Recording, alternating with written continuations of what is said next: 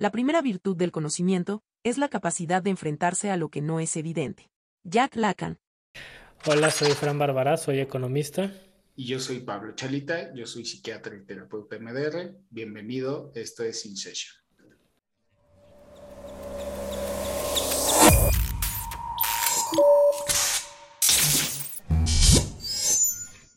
Mantener el cuerpo en buena salud es un deber, de lo contrario, no podremos mantener nuestra mente fuerte y clara. Buda. Y ahorita que mencionabas lo de la comida, ¿no te parece que muchas como ahora ahora que está todo esto porque pues, tenemos que aceptar todo esto el del mental health está de moda, ¿no? Y se puso de moda creo mucho por la pandemia. los datos de México en cuanto a ansiedad y depresión, no sé si los has visto últimamente. Creo que algún día, una vez te mandé un artículo, no me acuerdo si te lo mandé. Está cañón. O sea, en México se disparó. O la gente en México mentía mucho, ¿no? Este, que decían antes de la pandemia entre el 3 y el 8% vivían con, con ansiedad y depresión y se disparó al 40%. Entonces, es, el país donde más ha disparado en el mundo, ¿no? Entonces eso me deja dos cosas. O la gente mentía antes, o, se puso de moda, o ya dejó de ser un tabú. ¿No? Sí, digo, la estadística no concuerda con la media mundial, ¿no? Exacto. Es alrededor del 10%. Sí.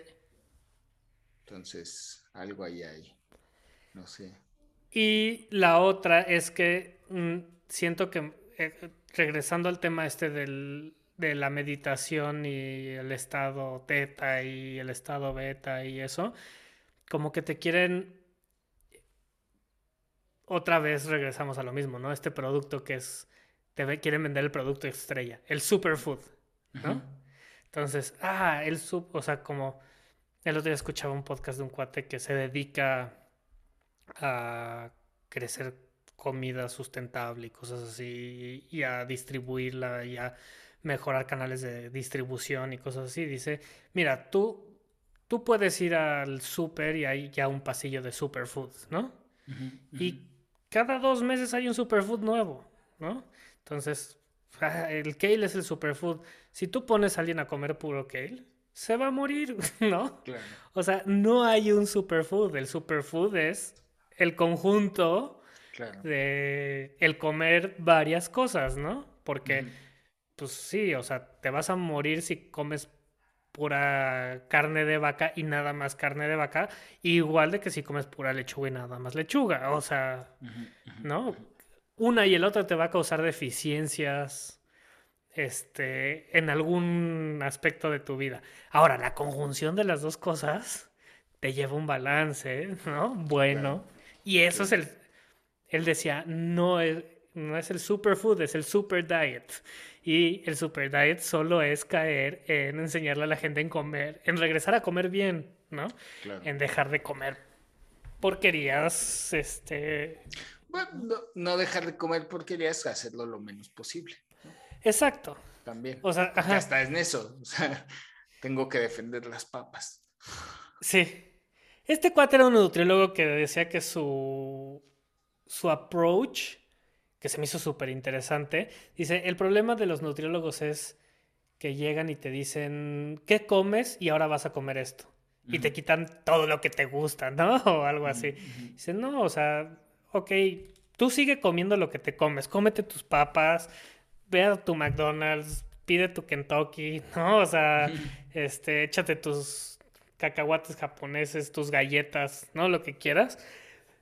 Pero le vas a agregar esto, güey. ¿No? Claro.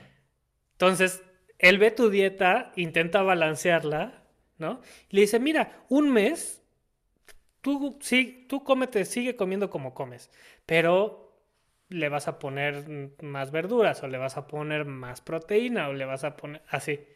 y, y, parece que este cuate, ese approach le ha funcionado porque no cambias la dieta. Sí, ¿no? perdón, eh, justo me acordé, porque ese está también bien, bien, bien.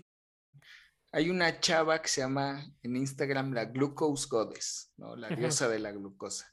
Sí, sí. Y eh, trae su sensor y entonces prueba diferentes técnicas para ver la reacción del cuerpo en pico glicémico ¿no? ante la ingesta de alimentos. Y el pico glicémico, el problema que genera es que, pues, digamos, desbalancea el cuerpo porque es demasiada glucosa que entra de golpe y aumenta. Y te da un down. Te da un down y las, entonces aumenta la respuesta de la insulina y entonces a mayores picos de insulina y mayor resistencia y se empieza a volver un problema. Este, porque, bueno, la, insulina básicamente, teóricamente, almacena grasa, o sea, convierte los, la glucosa en triglicéridos y se guarda como grasa. Haz de cuenta, ella enseña. Los últimos que a mí me ha gustado porque demuestra el uso del vinagre, por ejemplo, cualquier vinagre, es, dice, una tarta de chocolates, a las 5 de la tarde. Entonces la come y se mide la glucosa. Y al otro día, o sabrá Dios cuándo, la misma tarta a la misma hora, pero cinco minutos antes me tomé mi cucharada de vinagre. Y sí la respuesta glicémica es muy diferente. Okay. O como, eh, por ejemplo, una comida de arroz, pollo y lechuga, cuenta? Y luego pone arroz, pollo y lechuga y 10 minutos de caminata después de comerlo. Y la respuesta es diferente. Entonces, sí. tiene sentido eso que, por eso me acordé, eso que dices de este cuate del podcast, porque es, a veces no es el alimento per se, sino las cosas que hagas antes, o después, o lo que tomes o comas antes o después. O sea, hay una respuesta muy diferente si comes un huevo revuelto, ¿haz de cuenta? Y luego pan, así comes pan y luego el huevo. Por ejemplo, ¿no? O sea, es lo mismo, son las mismas calorías, son los mismos. El orden de los factores sí afecta. Sí altera la respuesta glicémica. sí, sí. Sí. Y está cañón. Está muy cañón porque, digo, si es del interés, ¿no? O tal vez sabiéndolo si hay que hacerlo, hay que estructurarse y acordarse de hacerlo todo el tiempo, que es más difícil porque... Pero pues yo creo que es como todo, ¿no? Cuestión de práctica y... Y de estarlo conscientemente, de echarle ganas, otra vez. Exacto. Echarle ganas, sí, conscientemente estarlo haciendo, haciendo, haciendo. Sí. Entonces, sí esa parte de la evidencia de la ciencia y de todo está padre. En realidad lo teníamos todo, ¿no? Leonardo DiCaprio, Dr. Randall Mindy, Don't Look Up. ¿Qué? Sí. Además me acordé ahorita del... ¿Ya viste la película de la que todo el mundo habla, Mira hacia arriba? No, pero apenas salió este fin de semana, ¿no? Sí. Ya está en mi lista. ¿Ya la viste? Ayer me la eché. ¿Y? A mí me gustó. Me gustó porque es el reflejo de la sociedad. Me gustó porque es esta parte donde entonces la ciencia se hace a un lado. Sí. O sea, la ciencia es lo menos importante. Sí. Es más importante la percepción, es más importante la opinión de las personas. Eh, inclusive al lado de hacer a un lado la ciencia. Y al punto, híjole, es que esto no quiero hacerlo spoiler, pero nada más es una anotación así, al punto que a uno de los científicos, cuando empieza a tener, como habla de Twitter y tiene tweets y cosas así, que medio millón de seguidores, que él mismo empieza como a alterar su discurso.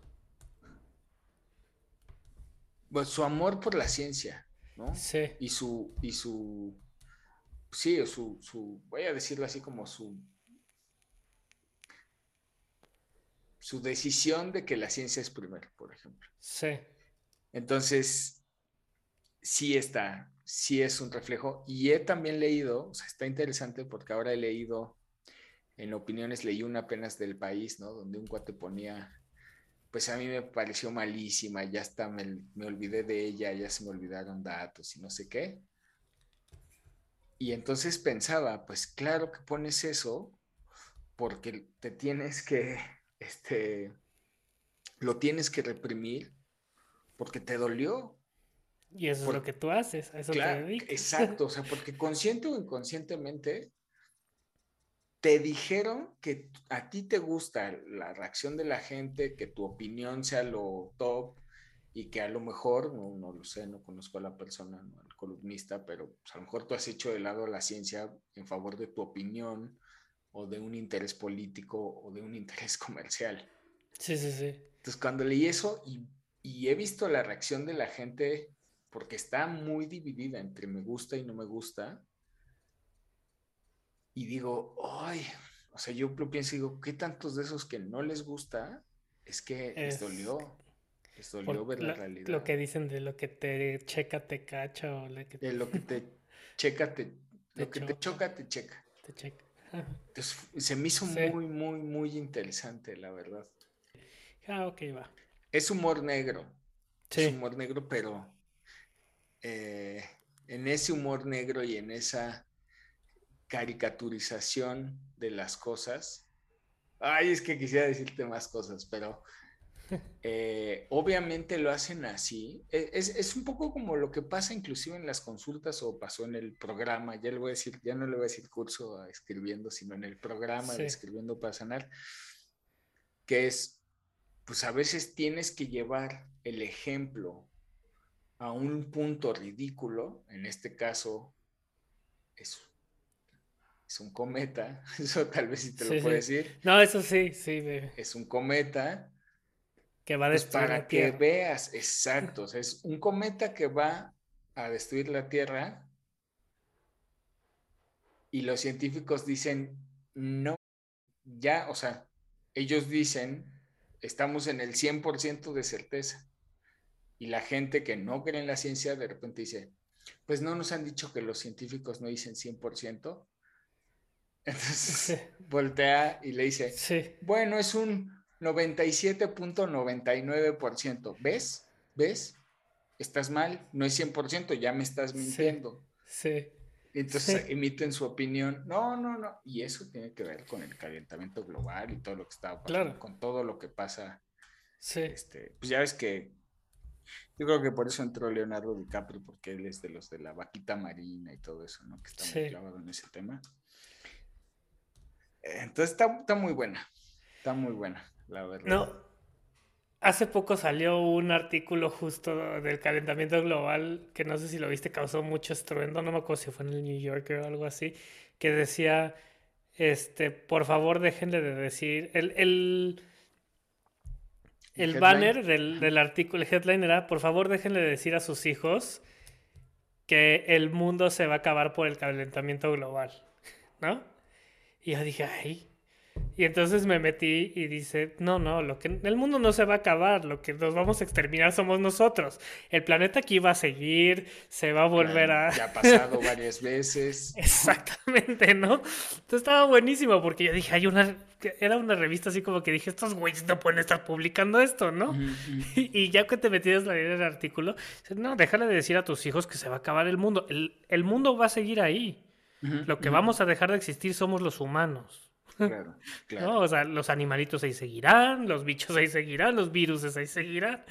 está súper interesante. Claro, sí, sí, sí, sí está buena y, tiene que ver con todo esto, ¿no? Como, eh, lo voy a decir así todos, eh, seguramente yo lo he hecho en algún momento, aunque esté, aunque esté mal y esté mal, pero todos a veces todos llegamos a dejar de lado la ciencia si hay algo, algo que nos apasiona, o sea, no solo que nos interese, ¿no? No solo es, ah, puede ganar dinero, aunque también, pero puede ser una pasión, una percepción, el querer quedar bien, el no decir me equivoqué, este, yo tenía ese dato y no lo tenía bien, ¿no? O sea, eso es la ciencia, justo, es aceptar que el, la información que yo creía verdad no es verdad y ajustar.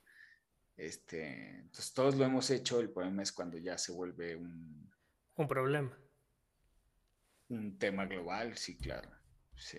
Y, y hablando otra vez de meditación y de todas esas cosas, regresando, ¿no? A eso es, pues el problema es cuando no dices la verdad completa o si alguien te dice algo y tú dices, no, eso no es así o lo que sea, ¿no?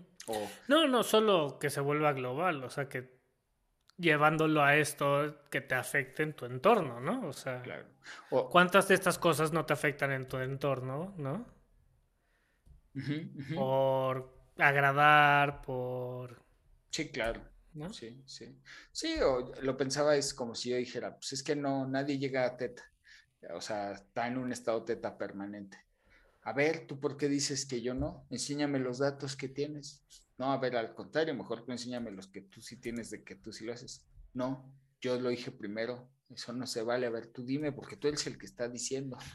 Sí, Se vuelve un, un tema eh, donde nada más ya se vuelve una opinión, ya se empieza a aventar el- la bolita, no se favorece a la verdad y justo para cerrar con lo que dices es, el problema es que empieza a afectar al individuo o a su entorno. Eso es esa, esa, esa- ese argumento es fácil de ganar. En la ciencia solo se prueban los positivos, no los negativos. Claro, Si tú me dices que alguien puede llegar, esa es la parte positiva del, sí, claro. de Claro. tu, ¿cómo se llama? Tu hipótesis, ¿no? Sí.